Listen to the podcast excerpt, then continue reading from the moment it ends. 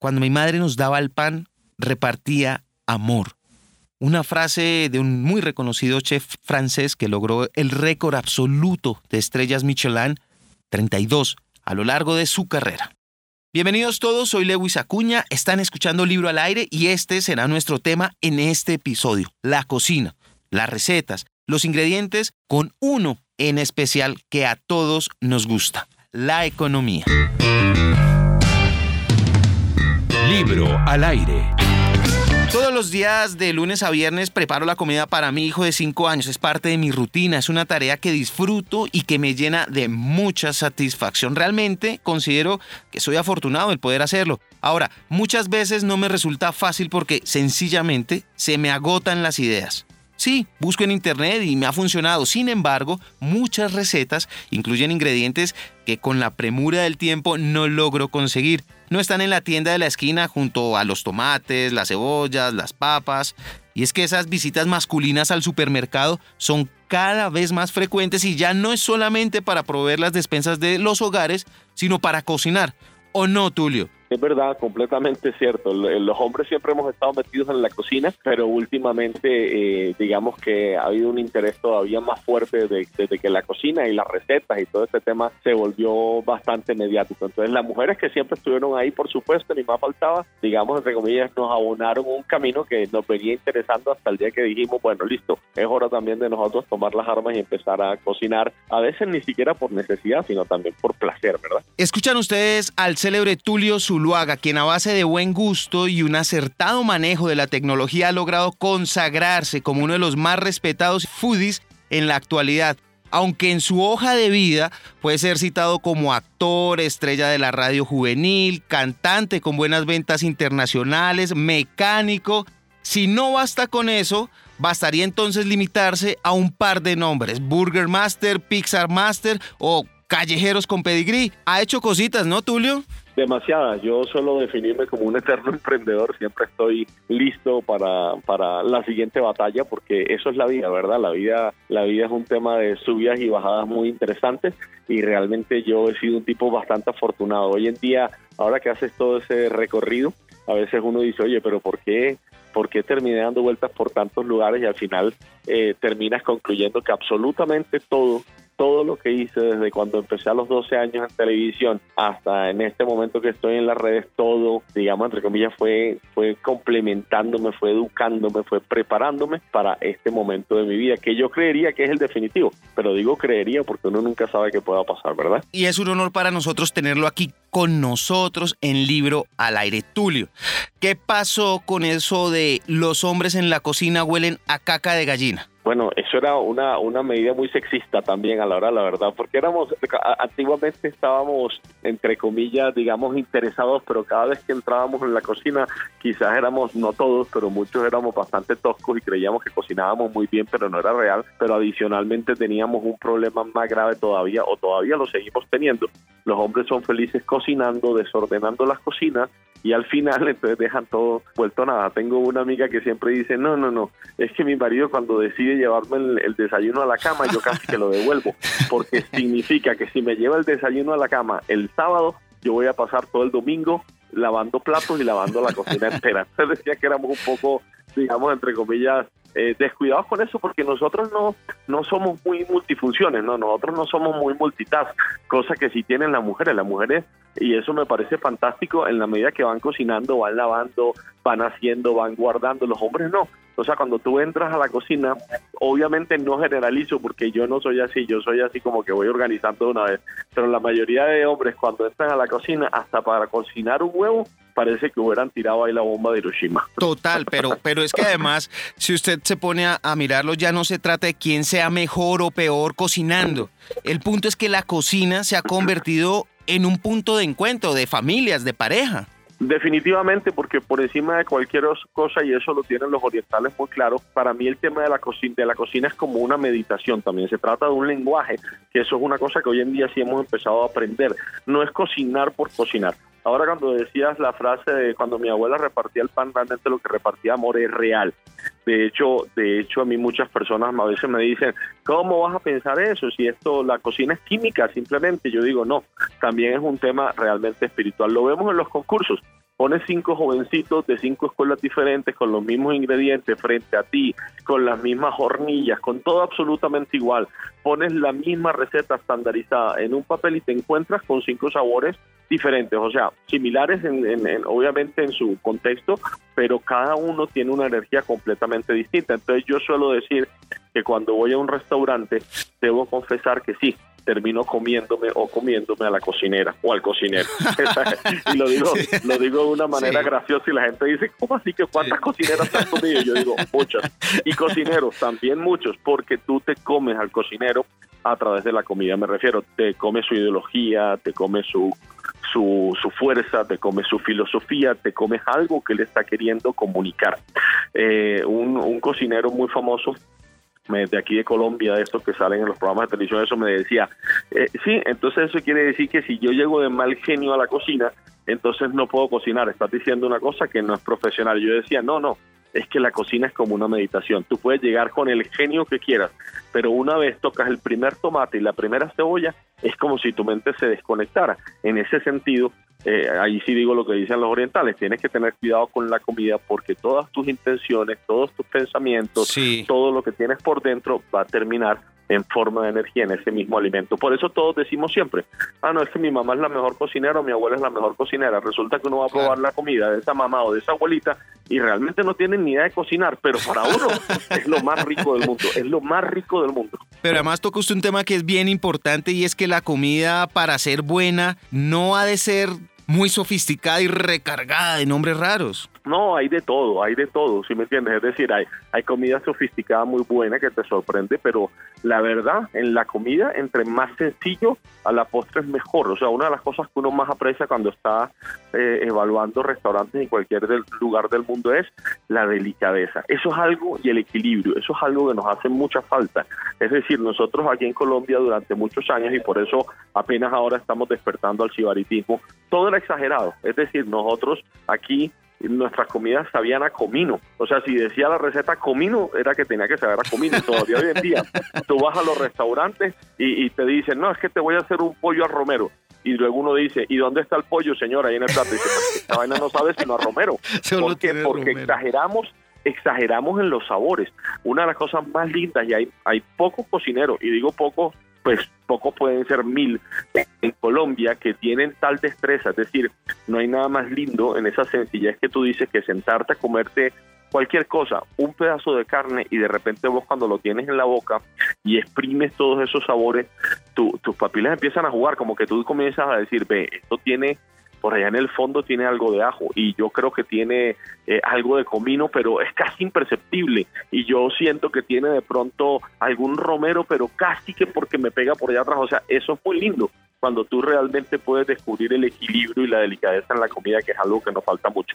Pero sí, es cierto, la comida para ser pues eh, deliciosa no tiene que ser ni muy elevada ni muy sofisticada, hay absolutamente de todo porque hoy en día a ti te dicen, mira, te voy a servir un, un, una espuma eh, batida eh, sobre espejo de caramelo al golpe de calor y te sirven flan, pero te cobran 50 mil pesos, obviamente. Entonces, comida que hay que explicar, comida que hay que explicar es un poquito complicada. Claro que la explicación también a veces es parte de la experiencia. Total. ¿Y alguna vez a usted le quedó grande hacer alguna receta con tantos ingredientes? Muchas veces. De hecho, yo tengo una sección que no sé si la has visto en redes, que trato de, aplicarla mucho, que se llama Fácil Cocina para los que no cocinan, en la que al principio me daban varilla, palo todos los días que iba a tirarme la cocina y yo decía, ¿por qué me voy a tirar la cocina? Si yo lo único que estoy haciendo es simplificándole a las personas las recetas para que se puedan acercar a la cocina. Y creo que ha sido una de las experiencias más bonitas de toda mi carrera, el tema de fácil cocina, porque de verdad no te imaginas el agradecimiento de las personas, hombres y mujeres hoy en día. ¿Por qué? Porque yo te un helado con dos ingredientes o con tres, de la manera más fácil y sin ningún aparato. O sea, yo te digo, oye, coge crema de leche y pones media taza de crema de leche, vas a poner dos cucharadas de, leche condensada o tres cucharadas de leche condensada y me vas a poner una cucharada de vainilla, revuelves con una cuchara y metes esa vaina en el congelador. Ey, no te imaginas, es el mejor, te lo voy a decir de esta manera, es el mejor helado del mundo. Los heladeros se mueren de la ira, pero cuando lo prueban dicen, miércoles, Tulio, no puedo creer, ¿cómo, ¿cómo hiciste? Eso tiene su trampa, digo, no, tiene trampa. Entonces, igual igual hago, igual hago empanadas con tortillas, igual es decir, lo que hago trato de transformar las recetas. Hace poquito hice un arroz con leche con el arroz que me había sobrado del día anterior. No. Y la gente decía, eso no puede ser verdad. Yo decía, sí, claro, 20, en, 10 minutos tenías el arroz con leche más delicioso con el arroz del día anterior. Entonces, básicamente es darle herramientas a las personas y yo trato de hacerlo mucho porque claro, yo también iba a hacer recetas y entonces uno abre el, internet o la, y eso, no, esto cualquiera lo puede cocinar y entonces te piden trufas del Perigord y te piden también un, un foie gras especial traído, no sé, o sea, ellos tú ves a Jamie Oliver y eso y están cocinando y de pronto dicen, no, y voy a usar estas papas azules traídas del norte de Australia. ah, o sea, uno, ah, o sea, no, espérate, hey, tranquilo Jamie, yo voy a ir a la esquina y voy a pedir en la tienda, viejo, ¿tienes de esas papas azules que vienen del norte de Australia? Entonces, la idea es simplificar, simplificar, porque todo se, cuando comienza con las palabras raras, no, vamos a blanquear, no joda, yo digo, hey, échale agua a esta vaina, o fría, o sea, de verdad, no, yo, yo entiendo que el vocabulario eh, eh, técnico es muy bonito, pero realmente creo que debe haber un vocabulario que esté al alcance de todos, porque si nosotros no hacemos que los jovencitos vean que es sencillo, que es rápido, que no se van a complicar la vida, nuestra cocina con el tiempo también va a estar va a estar eh, condenada al olvido, es decir, nadie la va a querer preparar, nadie va a querer porque a todo el mundo le va a parecer complicadísimo. ¿Y, y qué hace usted si se le acaban las recetas o en algún momento se vio corto dijo, miércoles, ¿ahora qué cocino? Me invento algo. Ah. Mi esposa dice que soy, mi esposa dice que soy muy bueno para eso y de hecho hace algunos años hice un programa de televisión y sí dice eso sobre todo eso soy yo. Hice un programa de televisión que pues, me llevaban a las casas de las personas con, unos, con algunos artistas de la televisión colombiana y yo abría la nodera y, oh sorpresa, debía preparar siempre una entrada, un plato fuerte y un postre con lo que hubiera. Te voy a decir que terminé haciendo postres hasta de papa. Es decir, eh, pero no azules de Australia. No, no eran azules de Australia, sino de la sabanera de aquí pero muy sencillo. O sea, yo cogía las papas y decía, ¿yo qué hago con esta vaina? Bueno, sencillo. Hay que cocinarlo sin sal y, mejor dicho, y le metemos leche condensada al soco, revolvemos y hacemos una especie de papilla, un poquito de canela, dos goticas de vainilla. ¿Sabes a quién le di eso una vez? A Hernán Orjuela. Y se lo puse a comer y le dije, pruébalo. Y él lo probaba. Esto, ah. esto está muy rico. ¿Qué es esto? yo, dime qué es. No, no, no, nadie pudo saber qué era. Y yo decía, es una papa con leche condensada. O sea, es la vaina más sencilla del mundo, pero el descreste es, tú sabes, se queda uno como, wow. Mi esposa dice que yo soy muy bueno para eso, que yo entro a la cocina y con lo que haya me invento alguna vaina para, para, pues, para preparar y para comer. Bueno, esa papa con, con leche condensada me sonó bastante extraña y no sé si se me adelantó a la siguiente pregunta, porque le iba a preguntar justamente cuál era ese plato más raro que usted ha cocinado o que ha probado el platos raros he comido mucho porque he comido hasta murciélagos, pues mi trabajo es esto, es decir, mi trabajo de glotón por el mundo es enfrentarme a todo, pero creo que uno de los platos más complejos y más complicados, eh, y lo digo con absoluto respeto y seguramente con cierto tinte de ignorancia, eh, es haberme comido el mojojoy en, en, Amazonas, ¿cierto? el mojojoy es una larva que vive en, una, un árbol que se llama eh, el aguaje o el caranguche, si no estoy mal es el nombre, me perdona si estoy diciendo algo mal allí porque no recuerdo muy bien, pero el tema de tener este animalito en las manos, de este un, un, mojojoy alentado, puede ser un poquito más grande que tu dedo gordo de la mano, ah. pero el tema es que se mueve de una forma impresionante y vos tienes, entre comillas, que matarlo a mordiscos, comértelo. Ah. Eh, por dentro es como si te estuvieras comiendo una crema de avellana, o sea, a la postre de verdad que es que solamente es la impresión porque la, el, gusto y el paladar es adquirido, o sea, si te enseñaron a comer eso desde chiquito, tú vas a comer eso desde chiquito, ¿sí me entiendes? Tulio, esto es un espacio para hablar de libros y en ese sentido, y ya con toda esta conversación me atrevo a preguntarle, ¿tiene un libro para recomendar a nuestros eh, oyentes, a nuestros seguidores? Sí, me gustó, me gustó mucho siempre. Todo. Pues tengo muchos libros porque todas mis bibliotecas cambiaron a, temas de cocina porque pues, tuve que prepararme con mucha fuerza y muy rápido. Pero me gusta mucho, por ejemplo, Afrodita de Isabel Allende, ah. donde habla mucho de las implicaciones de la, de la comida y de los temas eróticos y sexuales y adicionalmente ahí va poniendo algunas, algunas recetas eh, y va contando algunas historias. Me gusta muchísimo. Y pues para no hablar de libros de recetas como Agua para Chocolate, me parece otro libro también que te acerca muchísimo a la cocina. Eh, otro que te acerca al mundo de los vinos que se llama El Hijo de la Pit y otro que se llama El Hijo de la Filoxera. Y son libros muy interesantes para la gente porque tú lees realmente lo que encuentras ahí son unas novelas, pero alrededor de esas novelas o en el centro de esas novelas giran eh, en torno al tema gastronómico.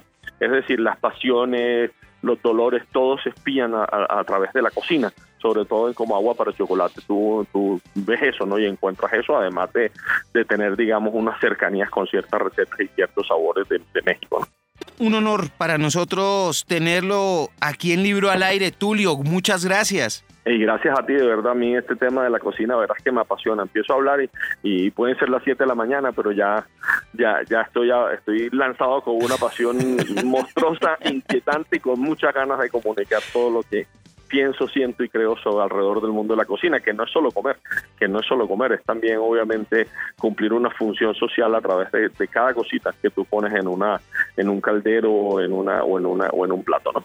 Muchas gracias, Tulio. Le reitero, un honor haberlo tenido con nosotros aquí como invitado. Dale, mi hermano, un abrazo. Libro al aire. Pues bien, recientemente estaba con mi hijo de fin de semana entre cine y McDonald's cuando hice el gran descubrimiento del día y como en los próximos cuatro meses, esperándome en la vitrina de una librería un libro cuyo nombre me atrapó de inmediato. 100 recetas con la canasta básica familiar. Pero, ¿qué es esta maravilla? Además, en portada, uno de los chefs más reconocidos y queridos en Colombia, Nicolás de Subiría, el carismático juez de Masterchef Colombia, Masterchef Junior, Masterchef Celebrities, etcétera, etcétera, etcétera. Nicolás, un placer tenerlo con nosotros y sobre todo una delicia literalmente, poder hablar con usted sobre su libro de cocina. Bienvenido al Libro al Aire. Hola, ¿cómo están? Muchas gracias por la invitación. Bueno, eh, esto esto parte de, pues, de, una necesidad que tenemos muchos colombianos que pues eh, nos gusta cocinar con lo que tenemos a la mano, con lo que nos da el campo, no no conseguir ingredientes costosos eh, que, que la verdad a veces se dificultan conseguir tanto por disponibilidad del producto, tanto como por su precio y, pues en, en, una, en una reunión con, con mi editora, con Juanita Escayón, em, nos sentamos a ver eh, qué podíamos hacer, un libro que, que fuera muy democrático, que fuera para todos, que, que le funcionara a todo el mundo y dijimos, hombre, nada más democrático en, en, la cocina que los ingredientes de la canasta básica familiar y, y por qué no aventurarnos a hacer cocina deliciosa, eh, una comida hasta a veces sofisticada con ingredientes que son del día a día muy comunes que podemos conseguir en cualquier parte. Nicolás, para nadie es un secreto que estamos en la era de tutoriales, de guías, de video, de audio y hay una invasión de esas nuevas tecnologías en todos los ámbitos de la vida. ¿Por qué apostarle a un libro escrito? Hombre, el libro, el libro es un clásico. Eh, los clásicos nunca pasan de moda. Siempre eh, es más fácil tener un libro abierto en la cocina que que tener una tableta que, que, también te la está pidiendo tu hijo, que alguien la necesita para correr, para verificar alguna información, se puede caer en la cocina. Digamos que la cocina puede ser un ambiente un poco hostil para este tipo de electrodomésticos y un libro cabe perfectamente ahí, ya que un libro de cocina está hecho pues para meterse en la cocina, hasta para que se manche un poquito y se le sientan, se le sienta el uso. Justamente sobre esos clásicos, usted es un hombre que ha construido obviamente su carrera a base de recetas, de estudio, de mucho juicio. ¿Hay algún tipo de libro en particular de cocina que usted haya recordado que lo haya marcado, que esté en su vida presente? De hecho, en este momento lo estoy mirando. Eh, es un libro que se llama El Chef Profesional, The Professional Chef. Es básicamente el libro de guía que utiliza el Instituto Culinario de América, por sus siglas en inglés, la CIA. Eso se parece mucho pues a la CIA de, de la Agencia de Inteligencia Central. Esta es la CIA Culinary Institute of America. Eh, digamos que es un libro espectacular porque le habla a uno no solo de recetas. Cuando vamos a cocinar, la gente olvida que pues es, es es simplemente la receta ya y hay una parte fundamental que se llama la técnica, que es qué voy a hacer con eh, dichos, dichos ingredientes. Entonces este libro habla perfectamente de cómo son las técnicas. Te enseñan hasta de cómo se debe amarrar un pollo para hornear hasta ya técnicas de alta cocina. Nicolás, ¿cuánto tiempo tardó usted en recopilar estas 100 recetas y traducirlas a un lenguaje porque son muy precisas, son muy cortas y contundentes para realizarse? La verdad, esto es un trabajo de toda una vida, como quien dice por ahí, sin querer queriendo.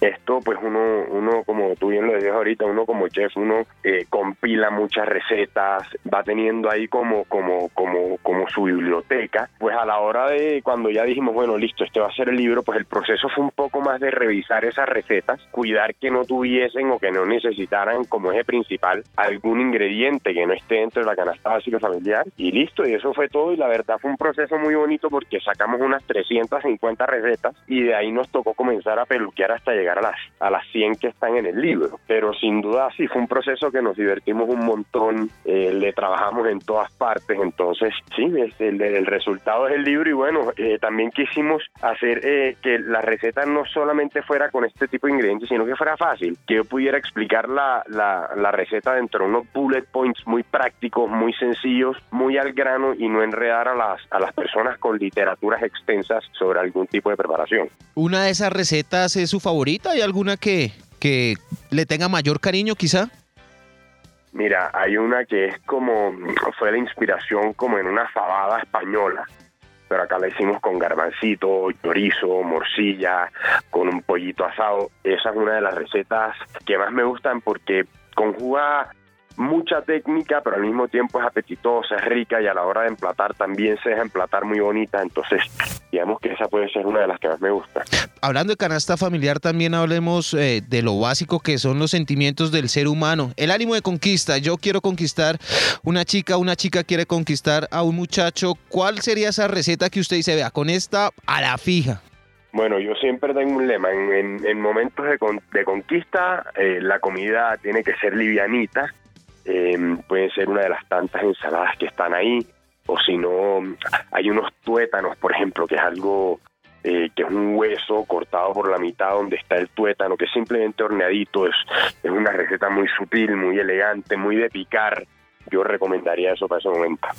Nicolás, y esto es un espacio dedicado a los libros. Además de los libros de cocina, además del que usted ya nos recomendó, ¿Hay algún otro libro que lo acompañe eh, permanentemente o que usted haya heredado a sus hijas, por ejemplo?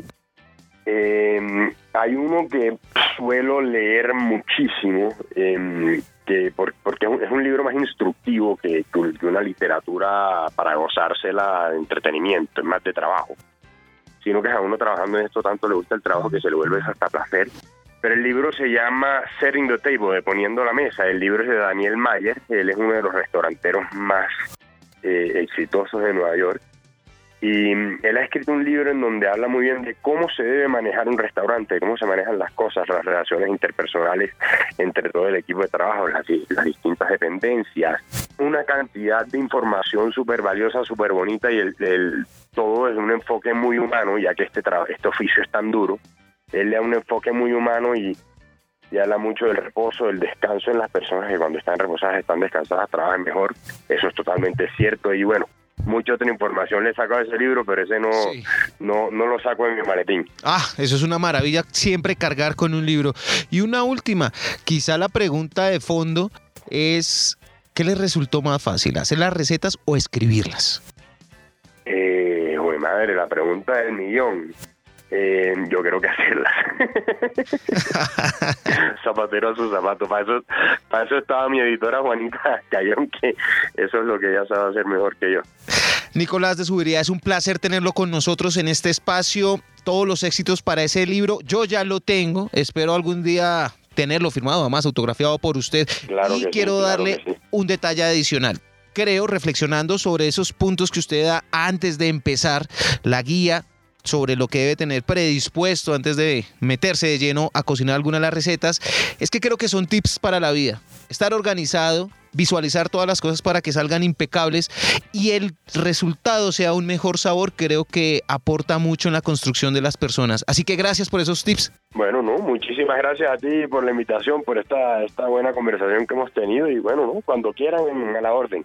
Un abrazo muy fuerte. Gracias, Nicolás. Abrazo fuerte, gracias.